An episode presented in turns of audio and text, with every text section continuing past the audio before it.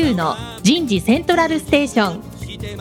最新の人事情報プラットフォーム番組。日本最大級の人事エグゼクティブクラスのコンソーシアムの代表を務めシンガーソングライターとしても活躍する楠田優が有名企業の人事や人事をサポートする企業の方をゲストに迎えて第4次産業革命時代に我が国の人事がなすべきことを模索しながら情報提供していきます。この番組は株式会社アイプラグ。タレンタ株式会社。株式会社ファーストキャリア。株式会社 AW ステージの提供でお送りいたします。日本の未来は明るいと思うなら。楠田優の人事セントラルステーション。人事情報プラットフォーム番組。今日のテーマはメルカリの新卒採用担当者が語る進化する採用になります松岡刑事の気になる人事用語行ってみよう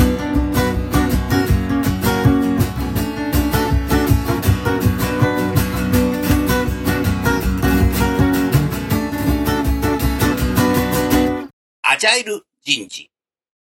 アジャイル人事。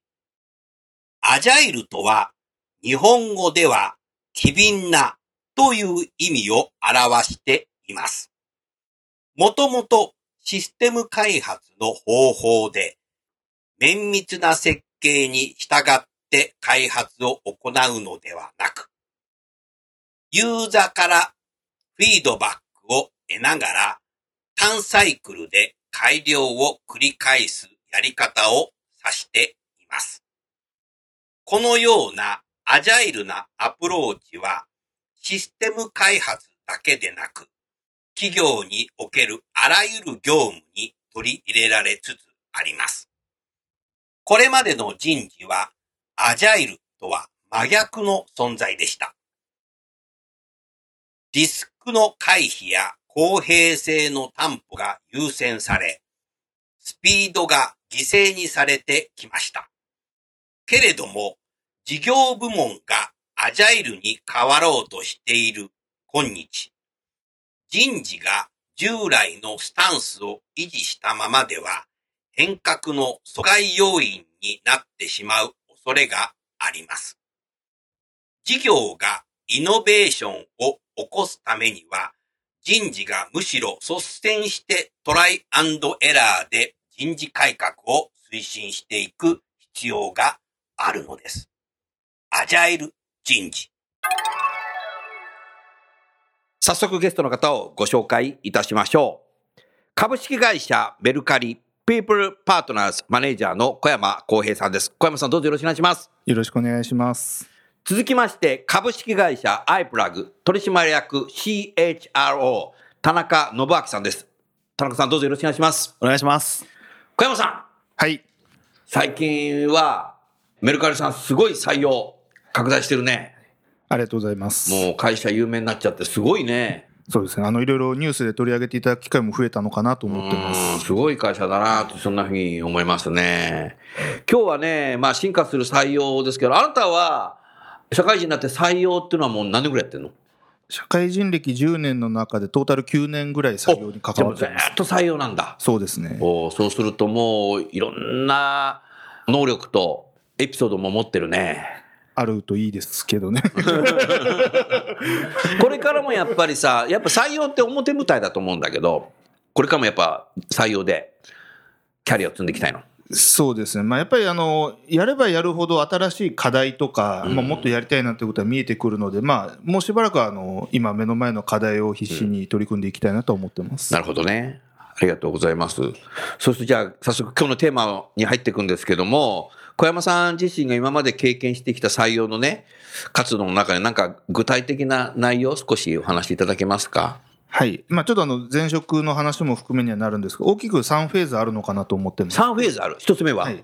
一つ目が、あのーまあ、最初、大阪支社で西日本の新卒採用担当というのをやっておりました。おー、なるほどね。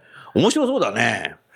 そうですね。あのーまあ、会社がまだ立ち上げのフェーズの時に、まあ、大阪支社の立ち上げと同時に大阪に行かせていただきまして、うん。で、最初はあの、大学周りから始めましたね。なるほどはい。何が苦労したのそれは？まあ、そもそもあの、まあ、知名度もなかったので、まあ、大学のキャリアセンターがアポも取ってくれないっていうところからですね。なるほど。大学のキャリアセンターがあってくれない。そうですね。これ、田中さん。はいキャリアセンター長も結構聞いてるけど。まあいいや。うん。なるほど。そうだよね。ベンチャーってそういうとこあるよね。そうですね。あの、兄弟のキャリアセンター長にお会いするのは3年かかりましたね。吉田キャンパス。そうです。はい。なるほどね。なんだでもそもそもええ大阪出身ではい。京都の学校じゃない。まあ、そう、そうではあるんですけれども。ねえ。うーん。吉田キャンパス。もともとだってはい自分の学校じゃない。そうですね。まあ、今思うと、まあ、別のアプローチもひょっとしてあったのかもしれないですけど、まあ、当時、あの、真正面から、入ってて。真正面からずっと会ってくれなかった。はい。ああ、それ苦労した。まあ、当時媒体とかも使っていたんですけれども、やっぱりそれだとなかなかいい学生さん来ないという意識ありましたので、ん自分たちで大学の中入り込んで、うんまあ、いろんなコミュニティの中で採用活動したいなと思ってましたね。なるほど。そういう、ええ結構だ、ドブ板的なことやってたってことだね。そうですね当時はね。はいおーすごいね。体力があるんだね、あなた。体力は大事かもしれないですね、確かに。に。何かやっぱ学生時代スポーツやってたの？あの、まあ、なんかアルバイトで体を動かすような仕事はいろいろやってまアしルバイトで、はいサークル部活じゃないんだ。た。そうなんです。へえ意外とでも体型ががっしりしてるから、ラグビーとかやってそうって言われない？あのラグビー部とかアメフト部からよく勧誘はされてます。勧誘はされたけどやらなかった。勧誘されるような大学1年ぐらい入るとね。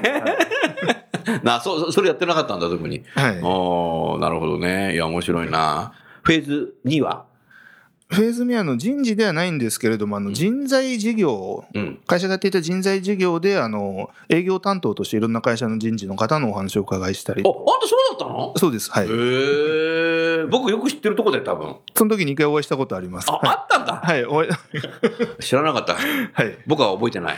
あ、そうだったの？はいじゃあちょっと後で番組終わったら教えて、それ。はい。あ、そうだったんだっけ？へえ、そうなんだ。じゃあ面白いね。でも人事っていう採用っていうこともやりながら、今度採用の事業の方をやるっていう。生き方が事業に出たんだ。そうですね。だからそれが、今振り返ると非常にいい経験だったなと思ってます。うん。まあ現場に出たってことだよね。サービスは採用のことだったんだろうけど。そうです。はいおー逆側からものを見れるよね。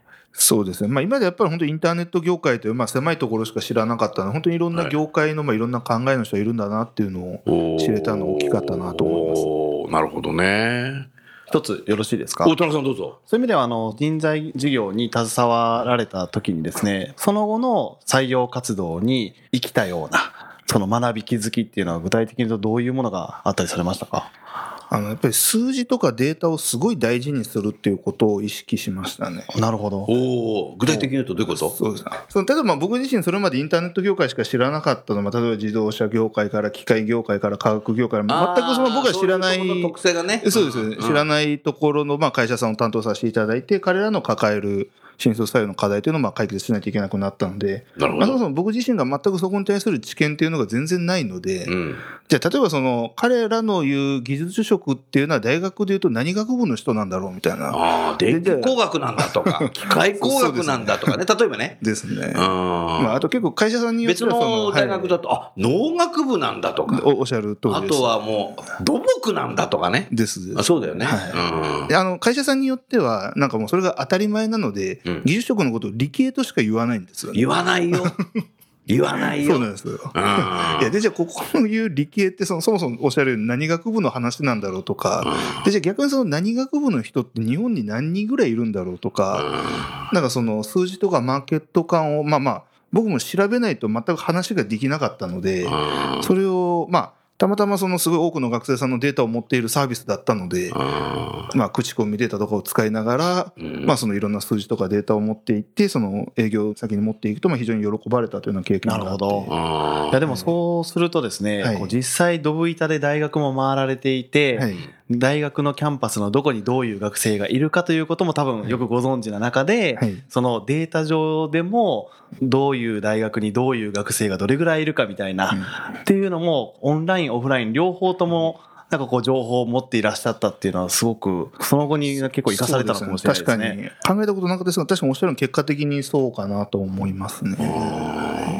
僕今さ、あの、小山さんの話聞いてて、フェーズ1、フェーズ2はさ、はい。なんか、手張りのさ、主とさ、はい。ね、そういう感じのとこ経験してるなって感じだね。だからやっぱり、なんていうかさ、剣道で言えば素振りを 1000本やってたっていう、あそういう感じなんじゃないかなあ、ってもうまさにその、ドブ板の時代ですね。ドブ板の時代ね、そうだよね。で、その中でさ、いろんな大会出るとさ、はいもっとすごい人がいたみたいな感じでさ、そうですね。ね、瞬間的に負けたぞとかね。ああいう戦い方があるんだっていうことを外でで経験したっていう感じ。そうですねねそうだね。フェイスさんは？がまあ、ちょうどその頃から会社がまあグローバル展開を加速していくという話になりまして、まあ会社のエンジニア採用担当に移動しました。うん。でまあ、ただ当時からもうエンジニアに関しては日本ではまあ採用が難しいというのはすごい言われていたので、まあ、結果的にそのエンジニア採用とグローバル採用というところを45年ぐらいですかねあの担当させていただいてました。なるほどね。はいどんどんすごいことになって、手張りで自分がもう離れていくね、そこは。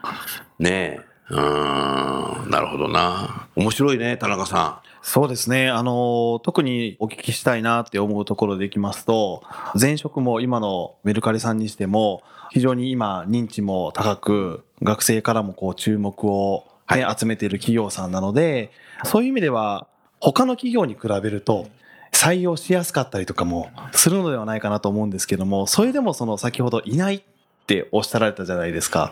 か具体的になんかどういう意味合いでいないっていうふうにおっしゃったのかなっていうのはちょっとこう、もう少し詳しくお聞きしたいなと思ったんですけども。いないというのは本当単純に需要に対してその就活を希望する学生さんが少ないという意味なんですけれどもん。うん。一回その僕が推計したことがありまして。ごめんなさいあの日本の新卒採用のエンジニア採用の話になるんですけれども毎年そのマーケットに出てくるいわゆる情報学系の学部を出た学生さんってまあ2万人ぐらいなんですよなるほど。あの専門学校とか全部合わせてそうだね。でまあ例えば単純にその中の上位10%ぐらいが優秀だと考えると、うん。もうその時点ですでに2000人ぐらいになるじゃないですか。なるね。で、まあ理系の場合、ほぼほぼ6割、7割ぐらい院に進学するの、まあ院であったり、博士方に進学するので、そうだね。いわゆる就活マーケットに出てくるまあ4割、5割と考えると、まあその時点でまたあの1000人から数百人ぐらいになるんですよ。なるほど。で、まあその中でも例えば会社とどれぐらいマッチするかとか、いろいろ考えると、本当に接触できる人って多分数百人ぐらいなんですよ。まあ、家庭ま毎年マックス500人ぐらいなのかなと思っていて、うん。で、その500人をまあインターネット企業であったり、SIA 企業であったり、大手メーカーであったりだとか、おそらくその、なんですか、求人数でいくと数千ぐらいになると思ってるんですけれども、うん。それぐらいの倍率で日本の中で戦わないといけないのかなと思っていうんなるほど。て、なるほど。で、まあもちろんそこはそこで戦いつつあるんですけれども、まあただ世界に目を向けるとまあ同じぐらい、もしくはもっと優秀な人が、まあ、その数の観点から言うと、もちろんまあ数で語るのは良くないかもしれないですけど。もちろんまあ競争 はね、海外は海外であるとは思いますけども、ただこうマーケットのサイズでいくと全然違うわけですおっしゃよね。る通りですね。なるほど。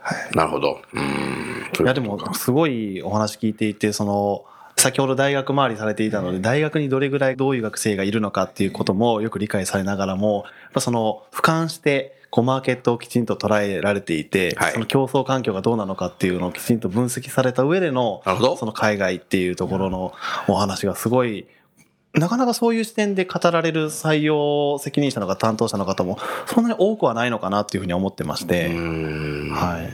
僕ね、田中さんさ、毎日いろんな企業行くんですよ。こういうネットベンチャーのところも行くし、もう重工長大の歴史が150年とかさ、350年とかさ、そういうとこも行くし、えーそれはもう産業的には製造業も、リテールも全て行くんですよね。で、一時は年間500社ぐら訪問してたけど、最近はもうね、65歳になったので、今200社くらいしか行ってないけど、まあでも200社行けばいいかなと思ってるんですけど。で、例えばね、今週5回セミナーがあった。5回セミナーがあって、ふってね、気がついたらね、名刺が一箱なくなってんだよね。すごい。別に、渋谷の街で配ってんじゃないんだよ。外で ティッシュ配ってるわけじゃないんで。だからね、そのぐらい名名刺もらってるんですよ。でそういう中でね、採用担当者ってね、最近やっぱね、旧帝大卒の優秀な人がね、本当のプロフェッショナルでね、やり出すことがね、すごくね、多いんだよ。ああ、そうしかもね、あ僕の教え子に多いんだよ。今日の小山さんだって僕の教え子だしさ。ありがとうございますそれから、あれだよね。僕の教え子でさ、人事で採用責任者でさ、あなたと同じ学校で旧帝大なんだけど、それを今度授業にした人もそうですねいるでしょ、他もそうなんだよね。だから、それで、日本の大企業はどちらかというと、2年とか3年とかのさ、ローテーションでさ、来るじゃない。で、いなくなっちゃうんだよね。だ優秀なんだけども、ややっぱりね、今みたいな感覚はまだ持ってないんだよね。そうですねう。んなんかその、きちんとそのターゲットとなる学生がどういう学生で、で、そういう人たちがそもそもどれぐらいいて、で、そういう人たちをどういう企業とその競い合っているのかとか、そういう学生に対してどういうふうに自社の魅力を届けられるのかっていうところをうんかなりこう、具体的に具体的に考えていらっしゃるんだろうなっていうのは、今日お会いする前からもですね、その辺すごく聞きたいなと思ってたところで。どんどん聞いちゃおう。だからね、今日のさ、進化する採用なんだけど、僕としてはさ、採用の手法が進化するっていうことは、一般的には理解するんだろうけど、もう一つは、採用担当者の質が進化してんじゃないかなとなるほど。思ってんだよね。だからやっぱりね、これからやっぱりその、就活ルールがさ、こうなくなってった時に、本当の意味でのさ、採用活動が重競争になってくるわけじゃない。そういう中でさ、果たしてローテーションでやっててさ、勝てるのか？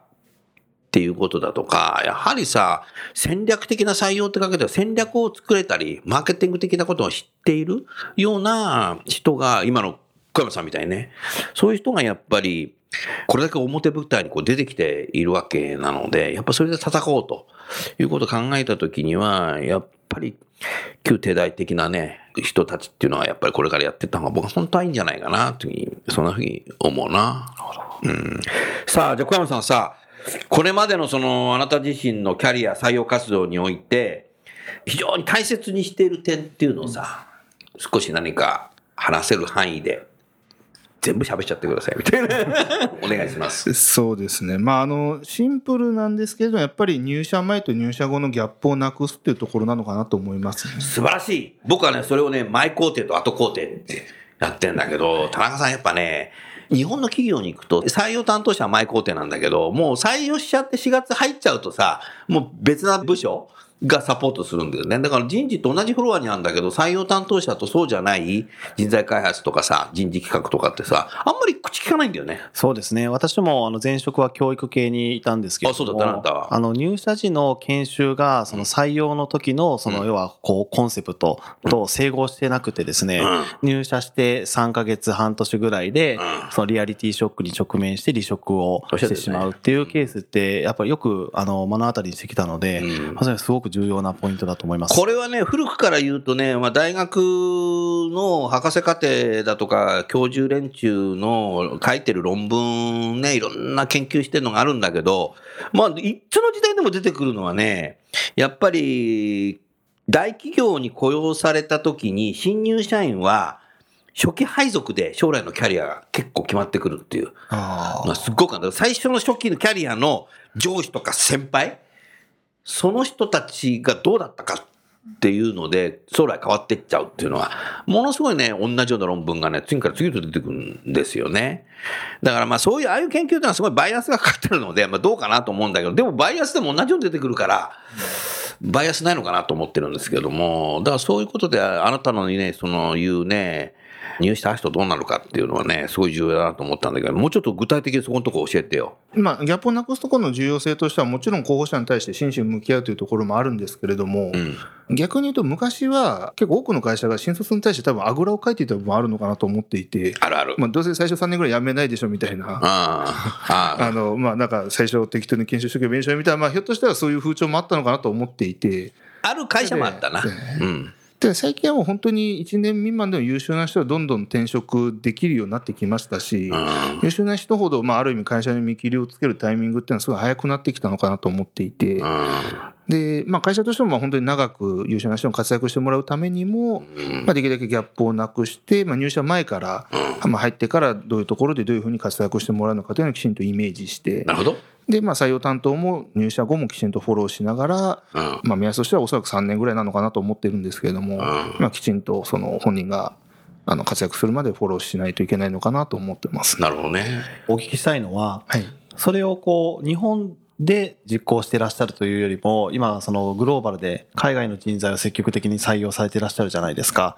とすると、より日本人を採用する以上に、工夫したりとかですね、意識しなければいけないことがあるんではないかなと思うんですけれども、そういう意味では実際こうね、海外に行かれて採用活動もされていらっしゃるというお話ですけれども、実際具体的にそういうこう選考、採用活動、選考過程において、どういうふうにそのギャップを埋めていこうとされていらっしゃるのか、もう少し教えていただけると嬉しいなと思うんですが。ありがとうございます。あの、まあ、ちょっと海外に対してはまだ正直課題というかいろいろ取り組みあるのかなと思っているんですけれども、まあ、今国内であのやっていて、まあ、特に大きな結果が出てるかなと思うのは、我々自社のオウンドメディアの、まあ、メルカンというのを持っておりましてな、るほど。それで、まあ、本当に社内の情報を赤裸々に、まあ、発信しているというところが大きいのかなと思いますね。まあ、昔はその候補者に対して読んでくださいというような感じだったんですけれども、今はもう候補者の方が、あもうメルカン読んでますみたいな感じで、おお、それはすごいね。でメルカンを読んで興味を持ってくれましたぐらいの影響力のあるメディアになってきたのかなと思ってまして、で、まあ、一つは今後、それの同じぐらい影響力のあるのをまあ海外でもやっていきたいというところですね。うん。まあただ。実際、海外だとその、まあ、我々アプリのサービスなので、サービスを展開している国じゃないと、サービスを見ることもできないという。ああ、そうか、そうかそ。のウェブサービスならまあウェブで見る見ようと思えば見れるんですけれどうも、ん。まあ、ちょっとそこも一つ懸念点としてありまして、うん。ですねまあ、去年とかあの海外サイトで実施した取り組みとしては、まず去年、インドの IIT という。最高峰の大学で、広いんだよ、そこ。どっからどこまでなんだよ、キャンパスは、みたいな。そうですねでまあ、採用活動を行うときにはですね、事前にハッカソンというですね、まあ、あうのんエンジニアの人に集まってもらって、まあ、何かあの社会的な課題を技術で解決してもらうというはい。ようなあの、まあ、イベントを行いまして、うん。で、まあ、あの、たくさんのインドの優秀な学生さん集まっていただいて、みんなでメルカリの名前を書いて T シャツを着て写真を撮って、お現地のメディアに流してもらうとお いうようなことをやりまして、まあ、かなりあの IIT の中ではブランディングも上がって、おまあ、採用につながったのかなと思ってな。るほどね。それすごいね。すごいですね。私はあの、メルカリさんの取り組みは本当に注目していつも見てまして、まあ、大手企業さんですと内部に人材市場を持っているので、まあ、多少のミスマッチを気にせずにどんどん採用できたりするっていうのがあったりとかですね。おあの、中小企業さんだとなかなかそれができないので、まあ、ベンチャー企業さんもそうですけども、外部市場にうん。どうアプローチして、その採用していくかっていうことを考えなきゃいけないんですけども、メルカリさんの場合は、その内部と外部の間に中間人材市場というかですね、独自に作っていらっしゃっていて、それをこう情報発信で、それにこう、共感を得た人たちがどんどんどんどん集まってくる。そのインドにおいても、そういうこう、ハッカソンなどをされて、認知してる人たちをどんどんどんどんこう、プールしていくようなことをしていらっしゃるなっていうふうにちょっと見立ててるんですけども。なるほどね。ありがとうございます。実際その、まあ、去年のインドのハッカソンが、まあ、採用という意味でもかなり成果があったのかなと思っておりましたので、うんで今年もあの実は中国とヨーロッパでうん。同じようなまあ知名度を上げつつ採用につなげると。中国は新鮮。えっとですね、中国の場合逆に中国の学生さんを日本に呼ぶっていうことをやったんですうん。ね。なるああ、なるほど。はいおお面白いね。あ結果的にメルカリさんいはエンジニアみんな英語喋ってるね。そうですね。僕あのーレセプションにいたらさ、みんな英語喋ってるからさ、おここは日本だったっけ？みたいな。今日パスポート持ってこなかったよ、みたいな。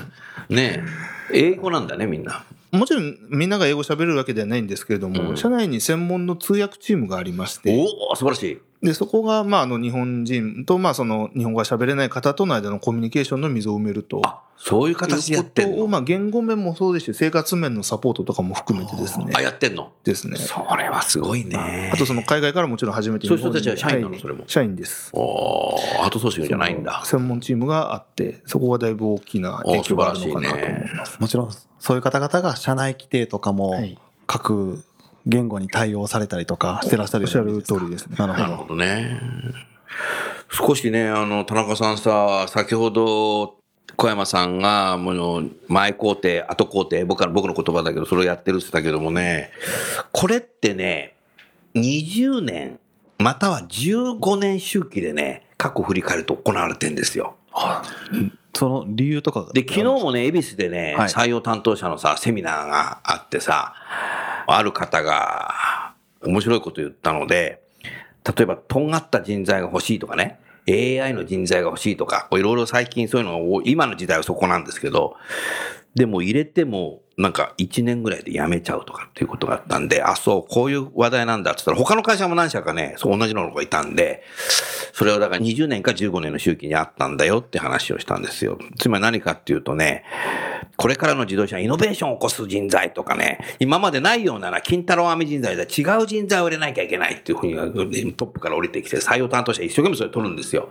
で、入社するじゃない。そうするとね、配属先の先輩とかね、上司が何言うかっていうとね、なんか使いにくい変熱が入ってきたなって。でも変なやつが欲しかったんじゃないの で、それをぶつくさぶつく言うもんだから、その新入社員もね、耳で聞いちゃうと、もうやめちゃう。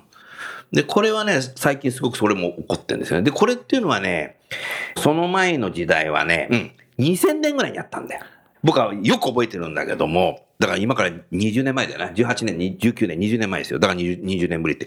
2000年の時はね、これから21世紀の時代だから、グローバルだからっつって、海外に結構みんな取りに行ったんだよ。中国のね、上位校だとか入ってきたんですよ。で、日本語ができるのもいると。えーね、大連理工大学だとかさ、北京大学で日本語で、中国語だったような頃が。で、取ったんだけど、なんか日本人と違うからっつってね、こうなんかさ、区別しちゃってんだよね。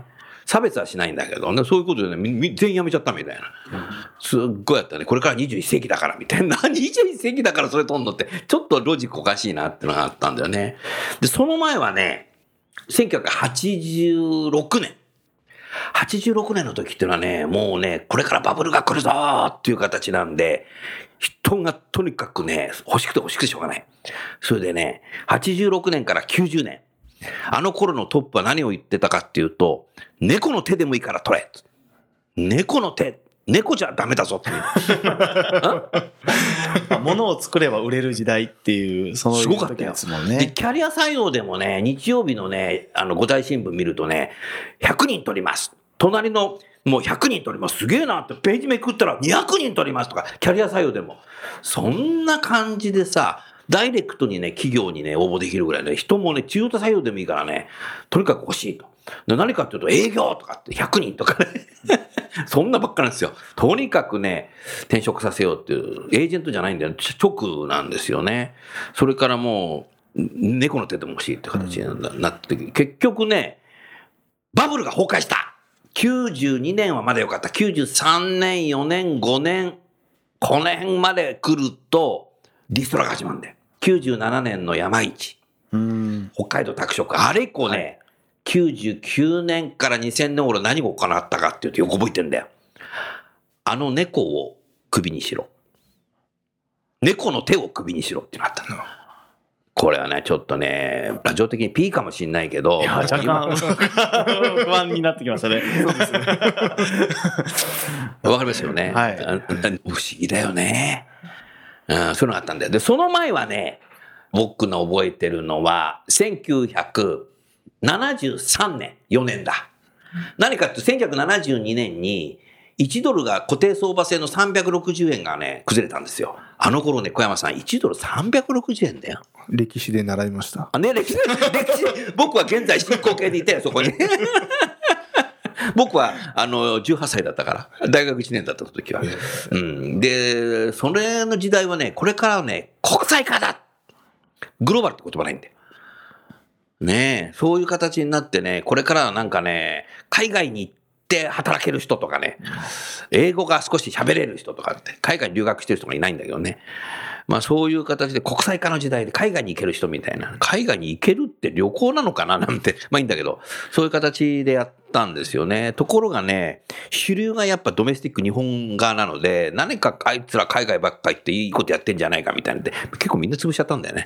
はい、したけどね。だから日本人今までの歴史の中でね、僕はずっと人事を定年観測してきてるけど、今までと違う人材が入ってくるとね、やっぱり差別はしないんだけど区別してね、パターナリズム的なんですけどね、どうしてもなんかね、うまく合わないっていうのは非常にあるね。だから今回もね、すごい懸念してたんですけども、今の時代ね、AI の人材が欲しいとか言ってるけども、小山さんのやっぱ素晴らしいのは、後工程のこともきちっとやろうということをやってるのはね、やっとね、小山さん出てきてね、素晴らしいなと思って。だからラジオで聞いてる人もね、やっぱそこを後工程までしっかり考えていかなきゃいけないんじゃないかなというふうに、改めてね、昨日のセミナーでも言いましたよ今、そういうふうに思いましたね。うん。何かそれ以外に小山さん、大事にしてることってありますか？大切なこと。そうですね。まあ、あの、先ほどの先生のお話、あの、すごい歴史を勉強させていただきながら、いやいや試験だ、試験にないよ。まあ、あの、変わってないなと思う部分、その、やっぱり定期的に同じ課題に直面するんだなと思う部分と、あと、おそらくあの昔と今違うところとして、やっぱり日本の立ち位置っていうのがすごい相対的に弱くなってるなっていうのを常々日本の立ち位置が弱くなってる。どんな時弱いと思ってますか？そのまあ、例えばエンジニアに関してはもう今中国の会社よりも圧倒的に日本企業の方が給料が低くなってしまってるんですよ。そうなんだよね、エンジニアはね。うん。で、まあ、今回まさに先週インドに深センとか行くとわかるよ。まあ、中国。ね IT はね、はいすごいよね。うん。で最近もう実はインドにすら負け始めてきたなっていうもう抜かれたなっていう実感が特に今年 IIT に行ってすごい感じエてンジニアにとっては日本は最低賃金国家になっちゃったんだ。そうですあーそういうことね。あで、まあ、あの最近むしろその中国企業のオフショアみたいな感じで日本人のこう優秀なエンジニアが。日本でまあ雇われるみたいなケースあ逆になっちゃったんだ。逆ケースも増えてきたりしていて。なので、まあ、あの本当に今まで以上に、特にその海外、まあ、日本はもう人手不足なんで、海外の人をまあ増やすしかないと思うんですけれども、やっぱりもう今まで以上に本当にそのいろんな文化の人がちゃんと長く働いてもらうっていうことを、ちゃんと考えて採用しないと、まあ本当にこれから日本の会社大変なんだろうなっていうのは、だからそれはだからさやっぱりアメリカのそのファブレスのガファじゃないけどさ製造業があのファブレスだから工場持ってないけどが日本がなんか下請け工場みたいになっちゃって製造業が組み立て工場みたいな。台湾もそうだけどさ。そうだと思ったら今度エンジニアもなんか日本アウトソーシング先みたいな。そんな感じになってきちゃう。ねそうです。今実際もうそういうことは起こっ起こってるね。周りで起こってるなという実感はあります。うーん。なるほどな。田中さんどうですか、うん。いや、あの、やっぱりメルカリさん、その小山さんが実際にこう海外に行かれて、それで肌で感じていらっしゃるものをもとに、おそらくそのエンジニアの方々の給与を変えていかれたりとか、うん。グローバルで勝てるように採用のですね、工夫というかですね、条件面だったりとか、その仕組みだったりとか、環境面などの整備を進めてらっしゃるんだろうなと。まあ多くのやっぱり企業さんが人材の不足については気づいているし、とは言いながら、じゃあ本当に海外に採用しに行ってるのかというと、うん。していないと思うんですよね。なるほど。本当に一部の企業にあのまだ限定してると思うんですけど、ゆえにやっぱりその生の情報を知らないがゆえに、やはりこうまだまだ従来のやり方を踏襲してしまっている。うんやっぱりこう実際こう、あの、本当に取れるか取れないかわからないけど、まず行ってみるっていう、あの、まさに最初大学周りされていらっしゃったような、そういう姿勢が、非常になんか重要なのではないかなっていうふうに気づかされましたね。なるほどね。うーん、おっしゃる通りだね。そこに関しては、まあ、あのいろんな会社さんのお話をお伺いすることはあるんですけれども、正直トップダウンじゃないと厳しい部分もあるのかなと思っていて、トップダウン。トップダウンで社社長のね。はいうん、社長もしくはまあ人事部長なりが、まあ、グローバル志向を進めるために、海外の人をまあ何パーセント一定数入れますっていうことを、うん、コミットメントしなきゃ。ある意味しないと、多分その現場のニーズとしては絶対、いつまでたっても絶対出てこないと思うので、なるほど。そりゃそうだな。そうですね。そういう方々がはしごをちゃんと握ってくれてないと、ね採用責任者としても、ね、海外行って本当取れるかどうか確証を持てないわけですもんね。ということは、ね、失敗したら、あの、自分の評価に返ってくるわけですし、そうですね。でそういう意味ではトップの方々がそこをしっかりはしごを持てるかどうかっていうのは、すごく重要かもしれないですね。最初はそう思います、本当に。うん。まあ、ただ逆にというか、一回受け入れると、まあ、最初はもちろんいろんなハレーションはあるんですけれども、はい。あなんかまあ、あの普通というとあれなんですけれども、そのうん他の国籍の方と一緒に働くっていうことに対して、うん。まあ、そんなに違和感ないんだなって、特にエンジニアに関してはう、ん。すごい感じてますので、な最初、そのトップダウンでピッてやるってことは、すごい大事なんじゃないかなと思います、ね。ちょっと私、そこで一つ、あの、お聞きしたいんですけれども、はい。今、メルカリさんの社内の国籍が28カ国。そうですね、今30カ国。30あ30カ国。もうそんなんなの？お、すごいね。あの、極めて多様性の高い組織になってきてらっしゃると思うんですね。で、その中で多様性はまあよく遠心力になるというふうに話がありますけれども、一方でその、ゆえに求心力を高めていかなければいけないとも言われると思うんですがそういう意味ではその求心力を高めるためにその採用活動の時からこう大事にしていらっしゃることとかですね特にそのえ入社してからもそのまあ全社的に大事にしていることとかってあったりするのであればぜひ教えていただければなと。そうですね。まあ、メルカリの場合は最初から国籍を意識せずに、あまあ、先ほどのその通訳専門チームがいたりだとか、生活のサポートをするチームというのはありましたので、まあ、逆にその国籍問わずみんなが平等に働ける環境づくりというのを最初から意識していたというところがあります。そのなんか後付けで作ったわけではなくて。なるほど。で、プラス、まあ、そのバリューの浸透というところを、まあ、かなり大事にしておりまして、うん。まあ我々その3つのバリューがあるんですけれども、あの、評価基準とかに関しても、あの、国籍問わず日本でも海外での採用でも全く同じ目線で、あー全部採用選考を行っておりますので、まあ、そこも含めて、そのなんか入ってからなんか大きなズレがあるということは、まあ、基本的にはないのかなと思ってます。なるほど。さあ、横山さん、進化する採用ですけども、今後のね、未来に向けての採用活動をするにあたって、何が競争優勢のポイントになってくるのかなっていうことを、何かあなたの視点を少しお考えになっていることは？お聞かせいただけますか？あの、まあ、すごいシンプルなんですけれども、うん結局そのアトラクトというか候補者を引きつける魅力づけっていうところがやっぱり大事なのかなと思ってますね。うん、おっしゃる通りだね。どうやって魅力を引きつけるの？そうですね。まあ、あの、そうそう、それ、なぜかっていうと、うんその、まあ、さっきどの大学何人いるみたいな話じゃないんですけれども、うんすごい情報が可視化されてるなっていうのを実感としてあるんですね。なるほど。まあ、新卒に関しては、まあ、オファーボックスという素晴らしいサービスがありまして。ありがとうございます。まあ、あります、あります、あります、あります。でまあでも、それって結構この数年の話じゃないですか。で、まあ、どの、どの大学にどんな人がいてっていうのが、まあ、新卒中途問わずですけれども、うん。情報を取ろうと思えばいくらでも見れるんですよ。本当ですよまあ、会社の情報の口コミ情報とかも今 SNS とか、うんまあ、いろんな口コミサイトとかで、まあ、いい話も悪い話もいくらでも見れる時代になったので、うん。で逆に言うと採用担当者としては、あの、いいところとしては、その狙うべき人にアプローチしやすくなったっていうところはいいところかなと思っています。なるほど。ただ逆に言うと、競合もあのみんな同じ人を狙いに行くので、うん。今まで以上にその採用競争力っていうのはすごい高まってきてるなと思ってまして、うん。これはまあ例えば中途とかでもそうなんですけれども、うん今その主要ななんていうかスカウトサービスとかいろいろあると思うんですが、はい。大体僕らの感覚としては2、3ヶ月ぐらいやると、うんそこのそのサイト内にいるターゲットとすべき人、大体全部当たり尽くしてしまうんですよ。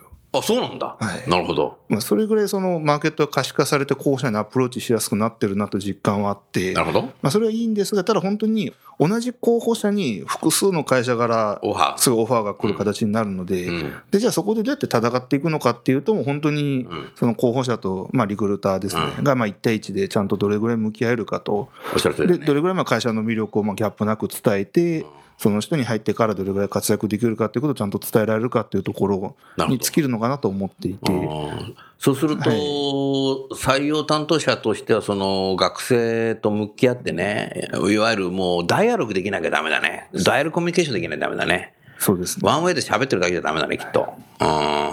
なるほどな。コミュニケーション能力が非常に重要になってくるね。そうですね。コミュニケーション能力も極めて重要だと思うんですけども、うんそもそもそこのリソースをどうやって確保するかっていうところがすごく重要なんではないかなと思うんですよ、ね。本当だよ、それ。従来のようにいかに集めていかに絞り込むかっていうところに時間を取られてしまうリソースを取られてしまっていると、ね、先ほどおっしゃったようにその一人一人と向き合うあのいかに口説くかっていうところだと思うんですけどそこに時間避けられないと思うんですよね。うん。なるほどな。あんたよく時間取ってんの、それ。まあ正直あんまり取れてはいないんですけど、まあただあの、正直でいいね。そういう小山さんが僕は好きなんだよ。そうです。まあ、たただそのマーケットが可視化されたからこそ、そのちゃんと狙い撃ちしてピンポイントで会いに行けるようになった分、今までよりやっぱ時間かけやすくなったのかなっていう。そうですね。そちら側を効率化することによって、口説くっていうところのそのリソースをなんとか捻出するそうですね。っていうそんなイメージですかねそうです。ね。おー、なるほどな。でまあ、あとはもちろんその前者で他の現場社員をいかに巻き込むかっていうところも重要かと思ってますし、はい。であとなんか、まあ、もう一つ重要なのが、うん。そのまあ、先ほどすごいマーケットが可視化されたって言ったんですけれども、うん本当の、まあ、新卒も中途も超優秀な人っていうのはそういう就職転職マーケットに出てこないんですよ。なるほど。でただそういう人はもうなんかいろんなところで表彰されてたりだとかなるほど。なんかメディアに出てたりするのでそういった情報を自分で見つけてきてうん。ちゃんとそういった人にあのアプローチをしてうん。でそういった人たちはまた口説くっていうところもすごい必要になってくるので、うん。まあ僕の理想としてはどちらかというとそういったところにもっと採用担当としては時間をかけた方がいいんじゃないかなと思ってますね。なるほどね。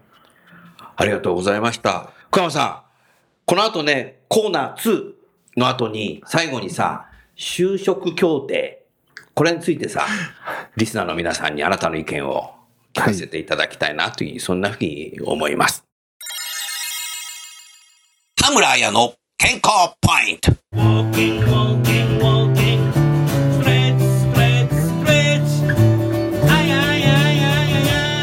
日頃から姿勢を気にしていますか？日頃から姿勢を気にしていますか？立ち姿勢、座り姿勢、歩く時の姿勢。姿勢はその人の印象を大きく左右します。まずは壁を背に、かかと、お尻、肩、後頭部をつけてまっすぐ立って立ち姿勢をチェックしてみましょう。その際に壁と腰の間の隙間が手のひら1枚分入るくらいが理想です。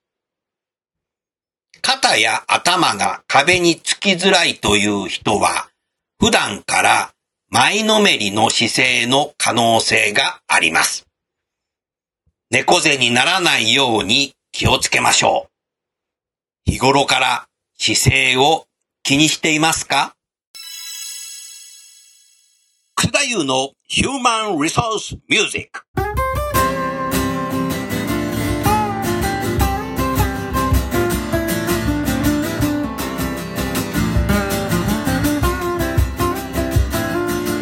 今日ご紹介する曲は、私のサードアルバム、時代は変えられるの中から、7曲目に入っている Way Way Way。この曲は、今、企業の中では、Way の浸透、理念の浸透、一生懸命やってらっしゃると思いますが、それをイメージした曲になります。それでは早速聴いてみましょう。Way Way Way。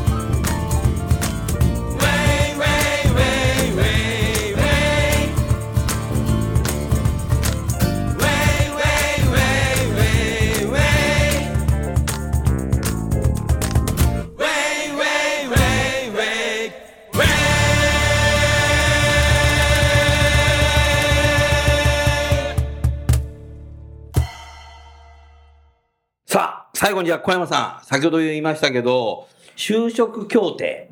就職協定ってさ、田中さんさ、1953年からなんだよ。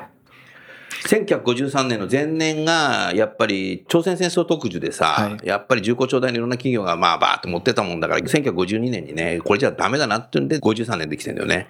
小山さんさ、1953年って、僕が生まれた時。あそうなんです 僕今65歳なんで、97 年に一瞬ね、亡くなったんだけどね。で、その後崩れちゃってダメだって言うんでね、倫理検証がね、こう出てきたんだけども、いよいよな、もう経団連も政府の方にね、渡しちゃいましたけど、倫理検証っていうんじゃないんですけども、いわゆる就職ルールがね、こうなくなるっていうことの、真の意味での自由競争がね、採用担当者にも求められてくるんだけど、ああなたはその日本の就職協定が壊れてさ、グローバルも採用していく中でさ、どう感じてる？そうですね。まあ、あの、もちろん最初の1年、2年はすごい混乱があるのかなと思っているんですけれども、はい。あの、将来的には、あの、人事にとってもいいことなのかなと思っています。うん、なるほど。はいなるほども。ちろん学生さんにとってもですねそうする。ともう経団連企業も自由競争に入ってくるので、そこと戦うんだけど、あんたどうなん、全然余裕なの？いや余裕ではないですが、まあ、あの本当に公平な意味でのその採用活動というのはできるようになると期待してますので、あなたの名前通り？そあのそうですね、公平です。公平です。そうそうそう。まあいいや、ちょっとジョーク言っちゃったけど。うん、なるほど。あ、そういうこと。はいうん、そうだよね。自由競争ってのは公平だもんね。うん、なるほどね。時期についてもいいよね。同じなるからね、グローバルがね。そう思い日本は特殊なカレンダー通りやんなきゃいけない中で、グローバルとずれるから、そうです、採用担当者の働き方改革になるんじゃないかなと思ったけど、いかがですか、それ？もうまさにおっしゃる通りですね。うんまあ今、そのいわゆる日本の採用と海外の採用を同時にやっていると、うん。全く違う時期でうん。同じことをやらないといけないので、単純に2倍以上労力がかかるんですよね。本当だよね。で特にまあ日本もその経団連ルールと言いながらも、まあ、例えばベンチャーであったり外資であったり、はい。そのカレンダーを守らあの以外のところで活動している会社さんもいるので、はい。やっぱりなんか日本だけでも大きな山が3回ぐらいあるんですよ。なるほど。でそこに合わせてその海外の波っていうのも年に2回ぐらい来るので、うん。おっしゃるように結構今採用担当者の負荷っていうのは結構大きいのかなと思ってまして。まあだからもうはい本当に地頭がなくて体力なかったら、なんか波になんか溺れちゃうね。飲み込まれちゃうね。じまあね、実際本当にもうかなりですね疲弊してらっしゃる人事の方もたくさんいらっしゃいますもんうね。ん結構まあ人事同士で飲みに行くとまあそういう話はちらっとは出たりしますね。なるほどね。はい。えー、ちょうど時間になりましたので、えー、これで終わりたいと思います。メルカリの小山さん、それからアイプラグの田中さん、今日はどうもありがとうございました。ありがとうございました。ありがとうございました。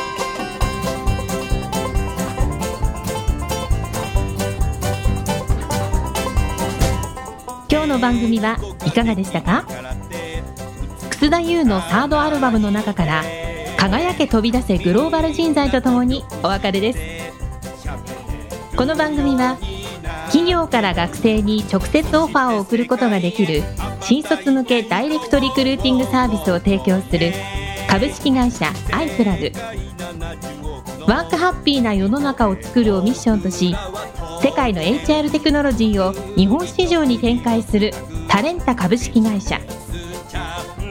若きリーダーたちの可能性を引き出し企業と社会の成長に還元する株式会社ファーストキャリア。職場でできるストレッチと質の高いウォーキングを提供する健康経営サポート企業の株式会社 AW ステージの提供でお送りいたしました。それでは次回もお楽しみに届けてゆこう